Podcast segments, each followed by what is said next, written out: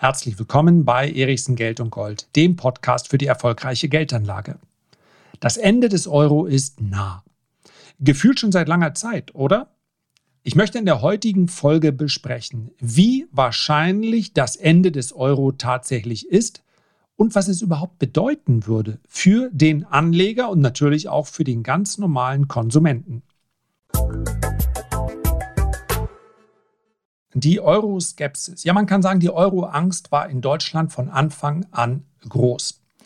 Und es gibt dafür auch einen guten Grund, der meines Erachtens alle anderen Gründe überwiegt. Darüber möchte ich gleich sprechen. Ich möchte aber zuerst, und das ist fast schon unpopulär, denn Videos, Podcasts, Instagrams laufen da immer dann sehr, sehr gut und bekommen sehr gute Bewertungen, wenn man massiv auf die Politik einprügelt. Es gibt ganze Kanäle, die machen nichts anderes und haben damit sehr großen Erfolg. Der, die Wut auf die Politik, die Verdrossenheit, ja teilweise sogar der Hass ist so extrem, dass es äh, ein eigenes Geschäftsmodell geworden ist, auf die Politik einzuschlagen. Und ich möchte die Politiker und die Politik im Allgemeinen jetzt gar nicht nur verteidigen. Ich möchte nur bezogen auf den Euro darüber sprechen, dass ich Menschen, auch wenn sie in die Politik gehen, durchaus zugestehe, dass sie mit guten Absichten unterwegs sind. Und die Grundidee des Euro war eine gute. Denn eines ist mal klar, einen gemeinsamen Währungsraum zu haben in Europa, um ein Gegengewicht zu schaffen äh, gegenüber der größten Volkswirtschaft der Welt, nämlich der USA. Zu, zumindest zum Zeitpunkt der Erschaffung des Euro war diese Position noch unangefochten. Heute kommt China dazu, es kommt Indien dazu, es kommen viele aufstrebende kleine Volkswirtschaften dazu. Das Gewicht, welches wir heute als Euro-Sprecher, als Brüssel haben, ist ein ganz anderes, als wenn Berlin sprechen würde, wenn äh, Paris sprechen würde. Das kann man natürlich immer nur theoretisch sagen. Denn fraglos kennen wir immer nur den Zeitstrang, der dann auch tatsächlich passiert ist, der sich tatsächlich ergeben hat. Alle Alternativen, ja, was wäre denn gewesen, wenn wir alleine geblieben wären mit der, e äh, mit der D-Mark oder die Franzosen mit dem Franc oder die Italiener mit dem italienischen Lira? Das weiß man ja nicht. Vielleicht wäre auch alles gut gewesen. Vielleicht wäre auch alles gut gewesen. Ich bin mir aber ziemlich sicher, die Verhandlungsposition eines Euro, einer Eurozone, einer Freihandelszone ohne Handelsbeschränkungen, die ist eine ganz, ganz andere, als wenn jeder einzelne Staat versucht hätte, hier irgendwelche hm, gemeinsamen Vereinbarungen zu unterzeichnen oder, oder, oder. Keiner kann gegenüber den USA und China ein angemessenes Gegengewicht schaffen, zumindest nicht alleine. Also die Grundidee einer solchen Freihandelszone ohne große Beschränkungen, die war sinnvoll, denn sehr, sehr viel von dem Export und Import in Europa geschieht untereinander, geschieht gar nicht nach Asien, geschieht nicht in die USA, auch natürlich, aber ein Großteil bleibt in Europa. Und hier die Zölle wegfallen zu lassen, war für alle gut. Die Grundidee war also gut und es war im Übrigen, das sei nur an dieser Stelle ganz kurz angemerkt, es war auch eine Idee, dass der Euro friedenssichernd sein sollte. Ja, da kommt Frieden in der Welt und so weiter. Was ist das für ein naiver Ansatz? Ganz ehrlich, das ist für uns möglicherweise etwas, was weit, weit weg ist in Mitteleuropa. Wer hat denn, ich bin 49 jetzt, natürlich bin ich mit Krieg noch nicht in Kontakt gekommen. Der letzte, der große Krieg in Europa ist über 70 Jahre her.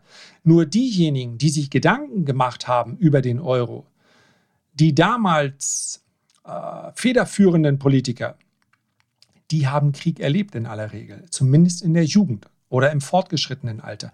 Und ich bin mir ganz, ganz sicher, dass es mit einem Menschen etwas macht, wenn er Krieg erlebt hat, sei es wenige Tage oder sogar Monate oder Jahre.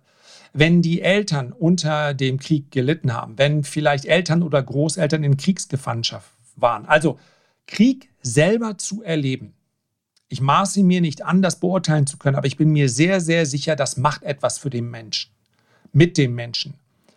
Und dass hier der Gedanke kommt, wir wollen sowas nicht wieder und mit einer gemeinsamen Währung, mit einem gemeinsamen Währungsraum sinkt die Gefahr eines Krieges. Ich finde, das kann man, kann man als naiv darstellen. Ich finde, dieser Grundgedanke, der ist nicht verkehrt. Das ganz, ganz große Problem des Euro welches meines Erachtens dazu geführt hat, dass es von Anfang an, und zwar nicht nur in Deutschland, sondern in vielen anderen Ländern Europas auch, ein ungeliebtes Projekt war, ist, dass es ein politisch gewolltes Projekt war. Und man hat die Menschen, wie es so schön heißt, nicht mitgenommen. Man hat sie nicht einmal gefragt. Die Dänen haben zum Beispiel ihre, ja, wie viel haben sie? Vier, viereinhalb Millionen Einwohner gefragt. Wollt ihr den Euro? Ich glaube, sie haben sogar zweimal gefragt. Und zweimal landete die Antwort, nein, wir wollen den, wir wollen Ige den Euro. Ich kann leider kein Dänisch, ich sollte es können. Also wir wollen den Euro nicht. Vergiss es. Wir wollen die dänische Krone behalten. Und das ist etwas anderes. Das ist etwas ganz anderes, als wenn man sagt, wir müssen dieses Projekt umsetzen. Und die Menschen mögen ihre Währung, gleich welche Schwächen sie mitbringt. Und das hätte man besser vorbereiten müssen, das hätte man besser vermitteln müssen. Man hätte vielleicht auch am Anfang sehr viel genauer hinsehen müssen. Wenn kurz nachdem der Euro dann so wirklich als Zahlungsmittel 2002 müsste es dann gewesen sein, wenn kurz danach klar wird, dass einige Länder in dieser Eurozone sind, die normalerweise nach den Kriterien, die mal aufgestellt wurden, dort hätten nicht drin sein dürfen, dann ist das natürlich nicht vertrauensfördernd. Und dann kam auch noch die Finanzkrise im Jahr 2007, 2008. Auch die hat das Ganze nicht gefördert. Dann kam das griechische Desaster und so weiter. Also all das sorgt dafür, dass die Skepsis gegenüber dem Euro hoch war von Anfang an und auch heute noch hoch ist nicht nur das, denn der Euro ist auch tatsächlich, auch meines Erachtens, trotz aller guten Absichten, die dahinter stehen, ein Fehlkonstrukt. Was allerdings sich viele unter diesem Fehlkonstrukt vorstellen, das ist das Problem. Die Angst davor, dass der Euro bald zerbrechen könnte, das Ende des Euro die sorgt vermutlich bei vielen dafür, dass sie den Euro gar nicht erst anlegen, dass sie sich gar nicht erst darum kümmern, dass sie möglicherweise den Euro in allein mal in Gold umtauschen, Hauptsache kein Euro. Und den Euro in Sachwerte umzutauschen, ist auch richtig. Ob es dann nur Gold sein muss, aus meiner Sicht nicht. Aber was hier teilweise an vermeintlichen Informationen nach draußen getragen wird, das ist natürlich auch schlicht und einfach falsch. Eine verkehrte Vorstellung. Supported bei zahlreichen, ich sagte es schon mal, ähm, Kanälen, die es sich offensichtlich zur Hauptaufgabe gemacht haben, die aktuelle, die vergangene und eigentlich auch die zukünftige Politik zu bashen, also schlecht zu machen. Und da gehört der Euro natürlich mit dazu. Das ist aber nicht unbedingt konstruktiv, denn das, was ein ganz, ein jeden Menschen ganz häufig von den richtigen Aktionen abhält, ist Angst. Und wenn ich Angst habe davor, dass der Euro zerbricht, dann verhalte ich mich zurückgezogen. Dann will ich mit diesem Euro am liebsten gar nichts zu tun haben. Ja, umso erstaunlicher, dass die Deutschen den Euro überhaupt nicht mögen, aber acht Billionen davon auf ihren Sparbüchern liegen lassen. Ja, wenn ich ihn nicht mag, dann würde ich ihn doch konsumieren oder ich würde ihn investieren, aber doch nicht unbedingt möglichst viel davon horten. Das widerspricht sich eigentlich. Aber wenn man genauer hinschaut, dann widerspricht es sich nicht, denn Angst sorgt für Lähmung und Lähmung sorgt dafür, ich mache erstmal nichts. Und deswegen möchte ich darauf heute schauen, was bedeutet es eigentlich, das Ende des Euro? Ich habe genau dieses Schlagwort oder diese Schlagworte mal eingegeben bei Google und ich, wir gehen mal auf die ersten drei Artikel ein. Nur mal, um klarzumachen, dass hier teilweise in seriösen Zeitschriften absolut diffus berichtet wird, wie das Ende des Euro aussehen könnte. Ja, ich habe jetzt, ähm, hier wird teilweise auch zitiert, also bitte, ja, das ist kein, kein, äh, keine Kritik an den Magazinen. Ich bin einfach die ersten Suchergebnisse durchgegangen. Cicero, Magazin für politische Kultur. Das Ende der Euroromantik ist ein schon sehr alter Artikel. Ist es nur Zufall, dass die aktuelle Schuldenkrise in Griechenland begann, heißt es dort. Europas Leiden enthält alle Aspekte einer klassischen Tragödie, so der amerikanische Ökonom Paul Krugman. Der heutige Euro-Gipfel in Brüssel muss Antworten liefern, um Europas Einheit zu bewahren. Die eigentliche Tragödie geht es dort weiter. Dieses Euro-Schlamassels ist aber, dass die Erschaffung der Einheitswährung eines der herausragenden Momente eines ohnehin großen und noblen Unterfangens sein sollte und so weiter. Ja, aber was heißt denn das? Okay, der Euro, der Euro ist zum Scheitern verurteilt. In diesem Artikel finde ich einfach nicht irgendein Fazit, wo drin steht, was heißt denn, der Euro scheitert. Und man kann das sehr genau sagen, denn es gibt zwei Konsequenzen. Denn es gibt zwei Aufgaben einer Währung. Kommen wir gleich drauf. Ich nehme nochmal einen anderen Artikel. Hier heißt es in einem Artikel, aus welchem Jahr ist der eigentlich? Der muss etwas aktueller sein, aber auch nicht mehr ganz aktuell. Lasst mich mal schauen, müsste ein, zwei Jahre alt sein. Das Ende des Euro, heißt es dort, wird auf jeden Fall kommen. Immer wieder werde ich gefragt, so heißt es in meinem Artikel, wann denn das Ende des Euro gekommen sein wird. Mit meiner ausführlichen Beantwortung der Frage möchte ich Ihnen zeigen, was bei uns eine, äh, einer Verschärfung der Euro-Krise erwartet. Ende des Euro kommt, die Frage ist nur wann. So, hier heißt es, eine Währungsreform wird schließlich immer im Geheimen vorbereitet. Nochmal, eine Währungsreform, gwestor.de. Eine Währungsreform wird schließlich immer im Geheimen vorbereitet und überraschend schnell durchgeführt, weil sonst schon vorher das totale Chaos ausbrechen würde, sagt Herr Günther Hannig. Und jetzt möchte ich wissen, wann es in Europa eine einzige geheime Währungsreform gab. Während des Krieges meine ich mich zu erkennen. Ich meine, die ähm, Reichsmark, später dann die D-Mark, ist nicht über Nacht gekommen, aber ich will es nicht ausschließen, dass es relativ schnell ging. Die größte Währungsreform in Europa war der Euro. Der ist aber wieder im Geheimen vorbereitet worden und der wurde auch nicht überraschend schnell durchgeführt, sondern wir wussten es mehr als 18 Monate vorher, wann das sein würde. Deshalb kann niemand den genauen Zeitpunkt vorhersagen, aber dass es zum Untergang des Euro kommen wird, steht aus meiner Sicht fest.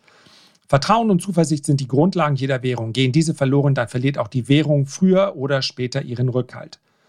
In Ordnung. Man sollte jedem seine Meinung lassen. Die eine Aussage halte ich für Effekthascherei, weil es schlicht überhaupt nicht nach. Die Währungsreformen, die wir, die großen, die wir kennen, sind alle nicht geheim und überraschend schnell durchgeführt worden. Aber anyway, es geht mir ja nicht darum, den Euro zu verteidigen. Au contraire, der ist eine Fehlkonstruktion. Es geht mir darum, den Menschen mit gewissen Formulierungen Angst zu machen. Und dann kommen wir zum letzten Artikel, den ich gefunden haben, habe. Natürlich, wenn es der Euro nicht mehr ist, Szenario heißt es hier in der Wirtschaftswoche für das D-Mark-Comeback. Es wäre fahrlässig, sagen Anina Reimann und Christoph Schürmann. Nochmal, es geht mir nicht um persönliche Kritik, vor allen Dingen nicht im Nachhinein, denn äh, es ist dann immer leichter zu sagen, was passiert ist oder was nicht passiert ist. Es geht mir nur darum, wie dieses Thema Euro immer emotional angegangen wird. Es wäre fahrlässig, nicht darüber nachzudenken, wie könnte eine Rückkehr zur D-Mark beim Zerfall der Eurozone aussehen und was droht den Anlegern. Annäherung an ein Extremszenario. So beginnt der Artikel. Frank Fischer spricht große Dinge gelassen aus. Doppelpunkt, Anführungszeichen unten. Ich weiß von einem guten Freund, der Kontakte zur Bundesbank hat, dass D-Mark gedruckt werden. Ein Spinner? Wie man es nimmt. Fischer ist Profi. In seinem Frankfurter Aktienfonds für Stiftung managt er erfolgreich rund 50 Millionen Euro. Kann er seine Quelle näher beschreiben? Sein Freund, sagt Fischer, sei Professor und der wüsste von einem Ex-Partner eines großen Wirtschaftsprüfers. Dem wiederum habe es ein Freund aus der Bundesbank beim Wein erzählt.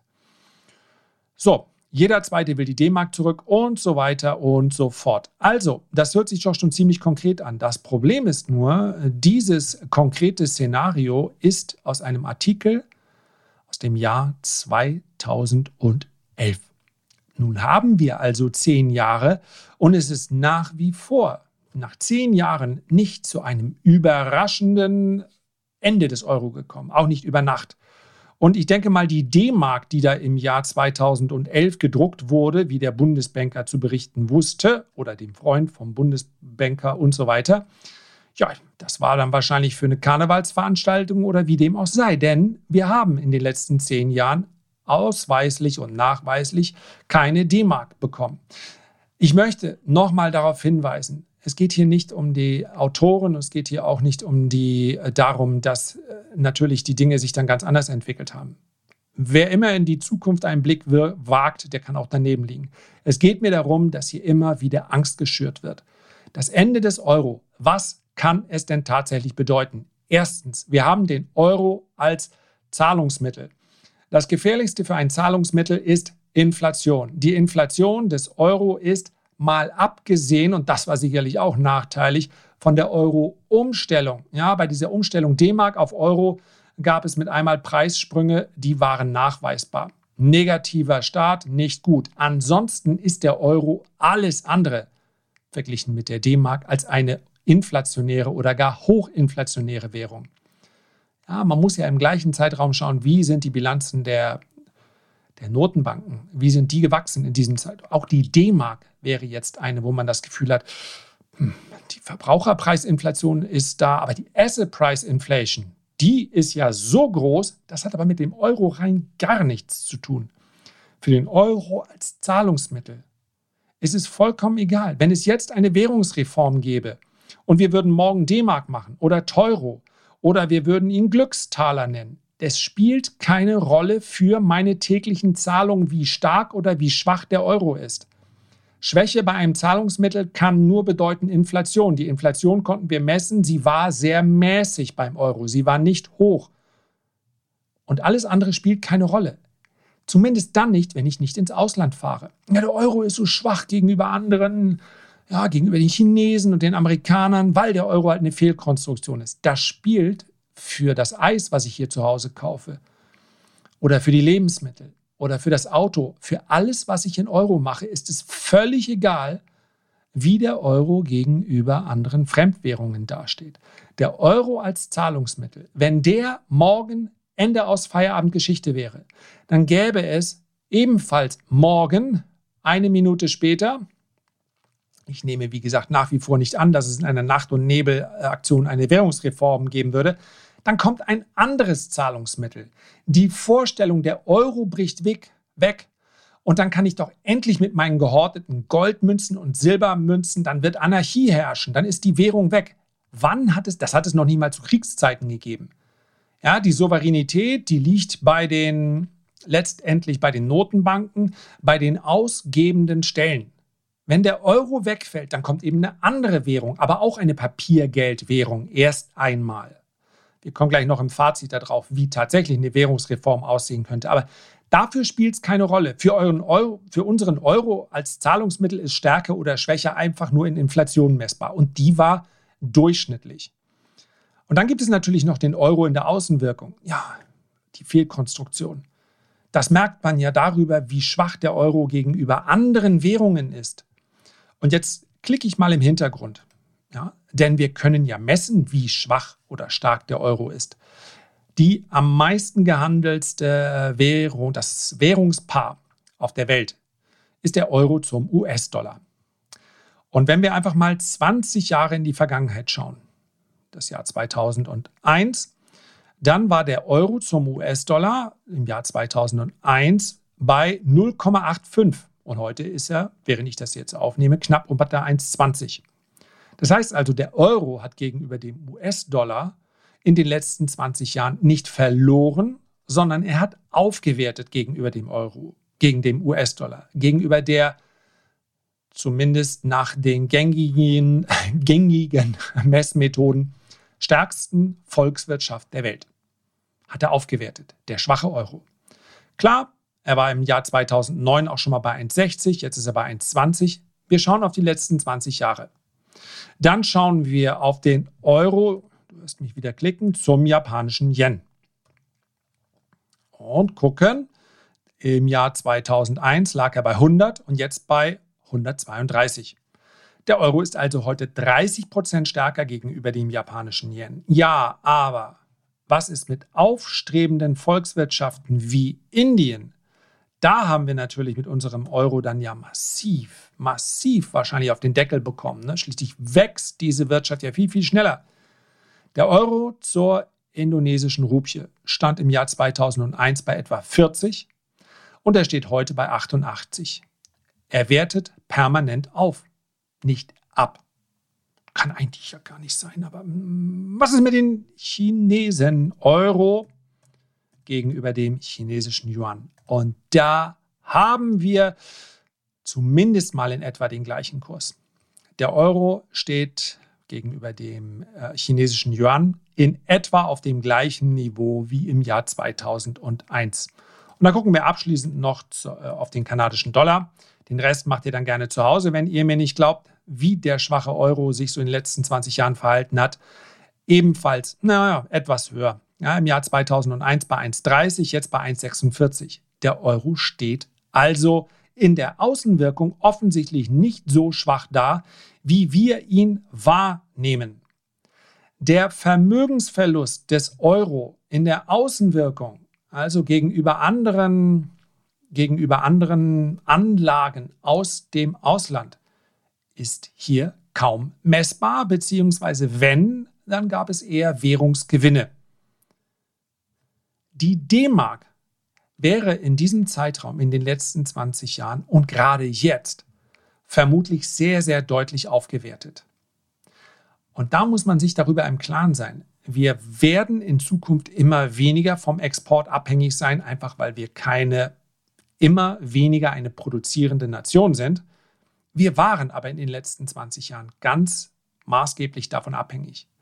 Ja, den Begriff Exportweltmeister, den haben wir wohl so langsam abgegeben, aber noch immer ist es eine ganze Menge. Wenn man sich die Größe unseres Landes anschaut und die Anzahl der Einwohner, dann ist das immer noch eins der oberen Rankings. Dass also die Währung einigermaßen schwach daherkommt, also nicht gegenüber dem Dollar im Höhenflug ist, das ist für uns ein Riesenvorteil und kein Nachteil. Ja, je schwächer deine Währung, desto besser für den Export. Kommen wir also mal zum Fazit. Zuerst mal ist der Euro nicht so katastrophal, zumindest bisher, wie er dargestellt wird. Aber ich bleibe dabei, er ist eine Fehlkonstruktion. Zum einen, weil es ein rein politisches Projekt war, aber zum anderen, weil es einfach nicht funktioniert, dass jedes Land seine eigene Politik macht, wir aber gleiche Zinssätze haben. Wenn sich ein Land im Süden Europas oder auch im Norden Europas. Es spielt dabei keine Rolle. Dazu entschließt, sehr, sehr viele Schulden zu machen. Wenn sich ein Land dazu entschließt, diese äh, Schulden massiv in die Zukunft fortzutragen, dann können wir das kaum verhindern. Wir haben eine Schuldenunion. Und das ist natürlich nachteilig, denn tendenziell wird immer der Hang sehr groß sein, weitere Schulden zu machen. Denn für die Schulden stehen wir nach am Ende weitestgehend alleine da, selbst wenn es keine Euro-Anleihe ist. Aber innerhalb, wir haben überhaupt gar kein, wir haben kein richtiges Prozedere dafür, dass ein Land innerhalb des Euro, innerhalb der Eurozone sich so hoch verschuldet, dass es äh, in den Default-Bereich kommt. Also, Ende aus Feierabend. Alle anderen stehen letztendlich mit gerade für das, was jeweils der Schwächste macht. Ja, wollen nicht zu sehr ins Detail gehen. Es gibt da ja verschiedene Begriffe, die durch die Gegend geistern. Aber es geht erstmal darum, dass wir eine Schuldenunion sind. Und das halte ich für nachteilig. Denn unterschiedliche Volkswirtschaften brauchen doch ganz unterschiedliche Maßnahmen. Es gibt sicherlich Volkswirtschaften, in denen mehr gespart werden müsste. Es gibt andere, in denen deutlich mehr investiert werden müsste. Hier wird aber immer der Drang relativ groß zu sein, Schulden zu machen. Und man merkt es ja auch an den Forderungen der Ökonomen beispielsweise aus den USA, die sagen, Deutschland muss mehr Schulden machen. Dann haben wir ebenfalls das Problem, das hängt letztendlich damit zusammen, des Zinses. Deutschland hätte zumindest phasenweise höhere Zinsen durchaus vertragen. Allerdings hat der, die südliche Eurozone braucht bis zum St. Nimmerleinstag wahrscheinlich, wahrscheinlich Nullzinsen. Ich spreche bewusst den Zeitraum vor der Pandemie an. Die hat alles verändert, kommen wir gleich dazu. Aber vorher hätte es eine unterschiedliche Geldpolitik gebraucht. Gibt es aber nicht. Für alle, die den Euro haben, gibt es die gleiche Geldpolitik. Und das führt auf der einen Seite zu Exzessen, auf der anderen zu weniger Disziplin. So oder so bekommen alle das gleiche Medikament, obwohl sie vielleicht unterschiedliche, eine unterschiedliche Dosierung gebraucht hätten. Und jetzt, und das ist vielleicht der entscheidende Punkt, wird der Euro zusammenbrechen. Ich glaube, aktuelle Artikel werdet ihr so schnell nicht finden, denn diese Schuldenunion, die sich jetzt nochmal dramatisch verschärft hat, und zwar durch die Ausgaben zur Linderung der Folgen der Corona-Pandemie. Jetzt kommt hier keiner mehr raus, meines Erachtens. Das heißt also, wir haben mittlerweile alle derart viele gemeinsame Schulden, dass es auch kaum noch jemanden geben wird, denke ich, das haben wir ja vor Corona noch gesehen, der Wahlkampf machen wird mit, Wenn die das da oben nicht machen in Brüssel oder da unten, je nachdem, wo man sich in Europa sieht, dann treten wir aus aus dem Euro. Dann können wir mal sehen, was da passiert. Sie haben es zumindest, die Italiener haben es im Wahlkampf, hat man es gespürt, mit dieser Euroskepsis der Leute zu spielen, hat auch funktioniert beim Wahlausgang. Das wird kaum noch jemand machen und wenn, dann wird ihn keiner mehr ernst nehmen. Denn wenn du deinen Anteil an den Schulden, die wir jetzt haben, wenn du den dann gleich mit ausgezahlt bekommst bei deinem Euro-Austritt, dann ist für jedes Land das nicht mehr zu schultern, auch nicht für Deutschland. Das heißt also, mitgehangen, mitgefangen stimmt vermutlich mehr denn je. Und wer jetzt sagt, da muss doch irgendwie eine positive Auflösung kommen, nee, sorry, da kommt keine positive Auflösung. Ich denke tatsächlich, dass dieser Prozess nicht morgen, vor allen Dingen mal nicht über Nacht, ähm, aber absehbar in den nächsten Jahren zu einer Art Währungsreform führen wird. Und darüber werde ich gern mal eine eigene Folge machen, denn diese Währungsreform wird meines Erachtens eine andere sein. Es wird eine Währungsreform sein hin zu einer digitalen Währung, die sich viel gezielter steuern ließe.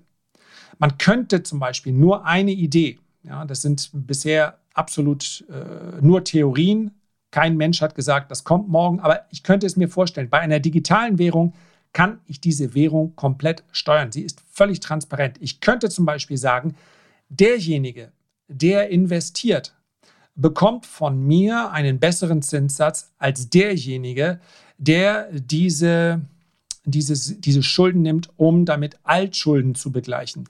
Ich könnte sogar noch weitergehen. Ich könnte sagen, ich gebe einem Studenten für einen Studentenkredit einen zinslosen Kredit. Ich gebe aber gleichzeitig einem Unternehmen, welches seine Angestellten nicht nach Mindestlohn bezahlt, muss einen höheren Zins bezahlen. Also bis ins Kleinste hinein wäre mit einer digitalen Währung steuerbar, wer wie viel für das Geld, was er bekommt oder was er anlegt, wer wie viele Zinsen dafür zahlt oder bekommt. Wenn wir sagen wollen, wir wollen über oder den jungen Menschen, ja, ab 25 oder 30 in der Familienplanung, denen wollen wir ermöglichen, für das Alter vorzusorgen. Die bekommen beispielsweise in dieser digitalen Währung, die bekommen von uns 3% Zinsen. Das wäre möglich. All das geht. Und ich glaube, das ist irgendwo auch ein Schreckensgespenst. Denn natürlich ist das eine totale Transparenz und das werden viele als Bevormundung ansehen. Aber ich bin ja nicht hier, um mir Gedanken zu machen, die möglichst viel Wohlgefallen auf, äh, auslösen, sondern um Szenarien zu besprechen, die meines Erachtens so kommen werden. Denn eine Währungsreform, indem man einfach sagt, wir machen jetzt einen Währungsschnitt, hier fallen Schulden weg und äh, wir einigen uns einfach drauf. Hinten werden sechs Nullen weggestrichen. Könnte man ja machen. Nur in einer globalisierten Welt funktioniert das nicht. Eine Währungsreform, so wie sich das viele vorstellen, in Form eines Währungsschnitt und dann Neustart und ihr, liebe Bürger, habt leider nur noch 50 Prozent eurer Guthaben, aber 100 Prozent eurer Schulden. Das ginge aufgrund der globalen Ströme nur noch global. Das heißt, die großen Währungsräume müssten gemeinsam so einen Schuldenschnitt beschließen. Und auch der wird dann meines Erachtens nicht über Nacht passieren. Und vermutlich wird man es auch anders nennen. Und vergessen wir nicht, Inflation könnte das Problem schon vorher lösen. Ganz viele Theorien. Nur in diesem Moment, dass man sagt, der Euro, der wird zerbrechen. Ende. Aus. Deswegen gehe ich lieber in diese Fremdwährung oder diese Fremdwährung. Die haben mehr oder weniger das gleiche Problem. Die einzige bisher funktionierende Lösung, der Ausweg für jeden Anleger war die Anlage in Sachwerten. Warum? Weil diese gesamten Kapitalströme, die wir in den letzten Jahren messen konnten, sind eben nicht in die Verbraucherpreisinflation geflossen, sondern in Sachwerte, in Asset Price Inflation. Sachwerte wie Aktien, Sachwerte wie Immobilien, Sachwerte wie Gold, Sachwerte wie Oldtimer, Sachwerte wie Weine, Whisky und was Sneaker, was auch immer. Die sind gestiegen. Und die sind in der Vergangenheit der Schutz gewesen und werden meines Erachtens auch in Zukunft der Schutz sein vor massiven Nachteilen, die ich daraus bekomme, dass Fiat-Währung halt immer schneller und letztendlich absehbar auch immer weiter an Wert verlieren wird. Insofern ist das Fazit eines, welches gar nicht anders ausfällt als sonst auch. Aber sich Sorgen darüber zu machen, dass der Euro zerbricht, das hat jetzt hoffentlich einen etwas klareren Gedanken in Zukunft, dass man sagt, okay, was heißt denn eigentlich Euro? Haben wir ein neues Zahlungsmittel, was dann danach kommt mit einem anderen Namen? Das spielt letztendlich keine Rolle. Oder sprechen wir über die Außenwirkung oder wird mein Urlaub immer teurer? Das war nicht messbar in den letzten Jahren. Also Ende des Euro vielleicht eines Tages. Aber so, dass man sich nun jeden Tag darüber Sorgen machen muss, so ist es nicht. Herzlichen Dank für deine Aufmerksamkeit. Ich freue mich, wenn du dir die Zeit nimmst, ein Feedback oder einen Kommentar zu hinterlassen. Und ich freue mich am allermeisten, wenn wir uns beim nächsten Mal wieder gesund und munter hören an dieser Stelle. Mach es gut bis dahin, dein Lars.